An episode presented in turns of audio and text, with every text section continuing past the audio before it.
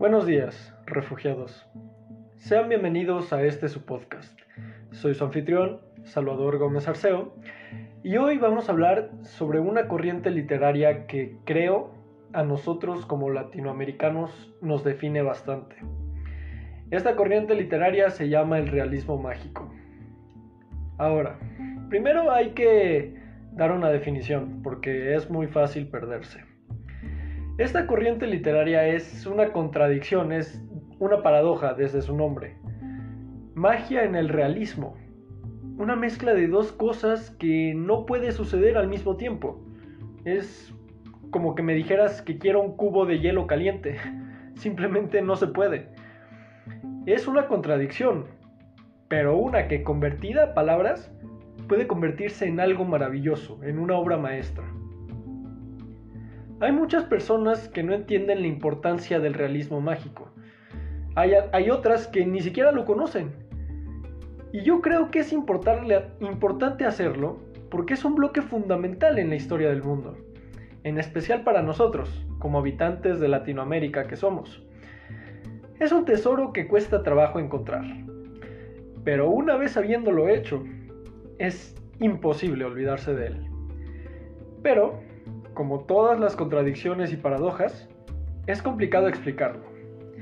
Y es necesario ir por partes para no perderse. Dicho esto, comencemos.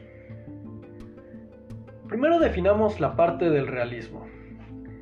Es fácil confundirse y pensar que el realismo mágico está conformado únicamente por historias de un realismo crudo, de historias que transcurren en un lugar real, a personas reales y cuyas consecuencias y cuyas acciones, cuyos finales y diálogos son bastante parecidos a los que tenemos en la vida real.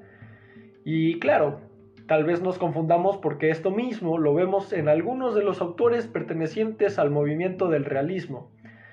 Entre estos autores podría destacar algunos de los que mencionábamos en el episodio anterior, como Dostoyevsky o Tolstoy, los cuales escribían acerca de las clases en la Rusia zarista.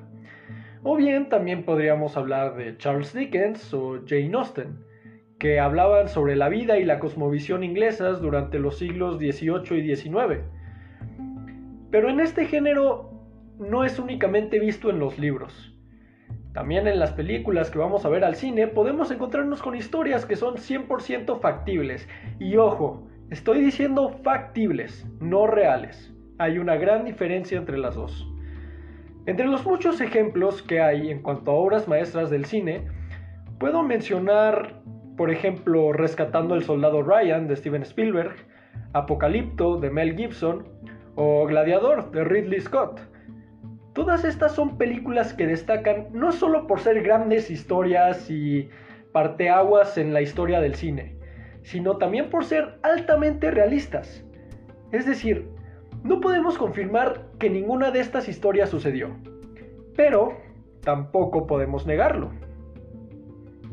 Y creo, ese es el encanto del realismo. Ahora, vayamos a la parte de la fantasía.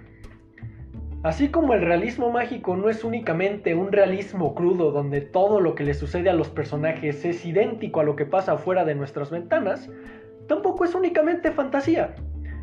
Al toparse con una de estas historias, no vamos a encontrar una odisea entre tierras mágicas llenas de criaturas fantásticas como las que se encuentran en las novelas de Tolkien o de Lewis. Tampoco vamos a encontrar cuentos con finales felices y moralejas evidentes como los de los hermanos Grimm o Hans Christian Andersen, donde las hadas, los magos, los dragones y los hechizos existen únicamente porque sí. La fantasía, ojo, es una muy buena forma de enseñar lecciones, ya que es una especie de reflejo para el mundo real. Nos sirve para contar historias que son más filosóficas que realistas, y ahí radica la gran diferencia. Para esto, quiero poner como ejemplo la serie del Señor de los Anillos, probablemente la saga fantástica por excelencia.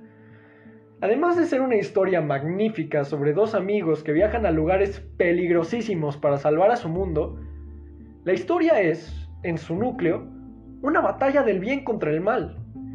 Si a esta historia le quitamos los nombres, los diálogos, los mapas y todo, ¿con qué nos quedamos? Yo les diré, nos quedamos con una lucha universal, la lucha del bien contra el mal, de la luz contra la oscuridad. Piénsenlo por un momento.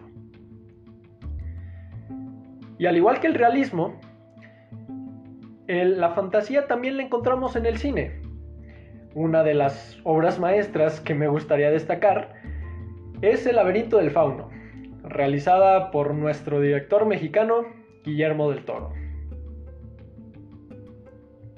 Ahora que ya hemos descrito ambas piezas del rompecabezas, podemos presentar el rompecabezas completo. El realismo mágico es una corriente literaria que tiene su máximo exponente aquí, en la bella Latinoamérica.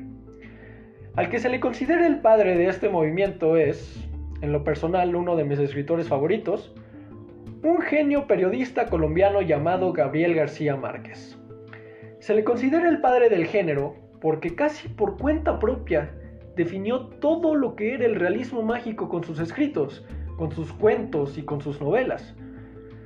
Entre las características que tienen estas historias, podemos destacar la sátira política o social, las historias que suceden en un espacio reducido, y un léxico que, más allá de contar una historia, pretende evocar sentimientos como de sueño para el que lo lee. En lo personal, no soy colombiano, pero espero no ser el único que al leer los cuentos de este autor se topó con muchos elementos de su vida cotidiana. Hay más de un diálogo y más de un suceso en todas sus historias que se siente bastante cercano para nosotros los latinos. Y algo que García Márquez hizo muy bien fue describir la vida en los pueblitos costeros de Colombia, llenándolos de personajes e historias inolvidables. Hablaba sobre abuelas que tenían remedios caseros para cualquier enfermedad, familias enteras que iban a la iglesia del pueblo cada domingo a las primeras horas de la mañana, o de lugares junto al mar donde el calor es insoportable. ¿Le suena familiar? Estoy seguro que a más de uno de nosotros nos es familiar por lo menos una de esas tres cosas. Pero así como hablaba de cosas cercanas y familiares para todos nosotros, sus historias de vez en cuando toman un giro por lo fantástico y por lo sobrenatural. De repente, después de hablar de estas escenas tan familiares, habla de espectros en los barcos de un puerto, de huracanes que se forman a raíz de profecías, de gente que muere por pincharse el dedo con la espina de una rosa. Esto tal vez también les suene familiar, pero porque lo han leído en alguna historia de, en alguna historia fantástica, en un cuento de hadas. Lo que es genial de García Márquez es que en ningún momento pierdes de vista que estas historias están sucediendo en lugares reales. Hasta ese entonces, todas las historias de fantasmas y maldiciones y cosas míticas venían de Europa o de Oriente Medio. García Márquez importó estos conceptos mágicos hasta su hogar y con esto lo importó a toda Latinoamérica. Fue tanta maestría y tanto su genio literario que fue galardonado con el Premio Nobel de Literatura en 1982. Y surge la duda, ¿por qué el realismo mágico se originó aquí, en Latinoamérica?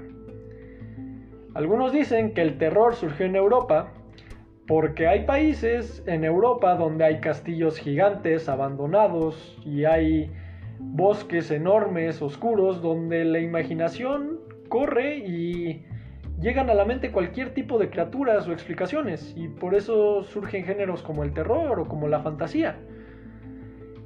¿Por qué en Latinoamérica? Ahora, piensen en esto. El realismo mágico tuvo su máximo exponente en los años 50, 60 y 70 décadas en las cuales la gran mayoría de los países latinoamericanos tuvieron al menos un movimiento social importante. La hipótesis generalmente aceptada es que es un cuestionamiento a la realidad, a manera de crítica contra poderes fuera de nuestro alcance, en la mayoría de los casos el político. Y como a veces en la realidad sucedían cosas demasiado extrañas para ser creídas, estos autores creaban sus propias verdades para que la realidad fuera algo más fácil de aceptar. Digo, en el caso de García Márquez tenemos a Colombia, que fue un país con muchísimos problemas alrededor de estas décadas. Tenemos a Argentina, a Jorge Luis Borges, un escritor extraordinario que vivió durante la infame Guerra Sucia. También está Isabel Allende en Chile, que vivió durante el periodo de Pinochet, Juan Rulfo en México, Miguel Ángel Asturias en Guatemala, etc. Pero no me malentiendan. No me malentiendan. Este movimiento, aunque ha sido muy popular y bastante bien recibido y aprovechado aquí, también tiene exponentes en otros lugares del mundo, algunos incluso anteriores a García Márquez. Y estos autores dan resultados con obras del mismo calibre que las nuestras. Creo que el mejor ejemplo que puedo poner al respecto es Franz Kafka, autor de La Metamorfosis, considerado uno de los escritores más brillantes de toda la historia. Hoy en día, hasta podemos decir al famoso escritor norteamericano Stephen King, que ha puesto de su parte en este movimiento. Bueno, eso fue el realismo mágico, refugiados. Es importante conocerlo porque es parte de toda nuestra herencia latinoamericana, que de por sí ya es bella y diversa y reconocida en el mundo entero como tal. A través de estas palabras e historias, podemos conocer nuestra propia historia, las historias de nuestro pueblo, de nuestros ancestros. Y también nos podemos dar cuenta de los suertudos que somos de vivir en la época en la que vivimos. Ahora, recuerden seguirme en mis redes sociales. Estoy en Instagram como sgarceo. Recuerden cualquier comentario, duda o sugerencia. Estoy a sus órdenes. Y en donde ustedes quieran, cualquier apoyo es bien recibido. Cuídense mucho allá afuera y hasta luego.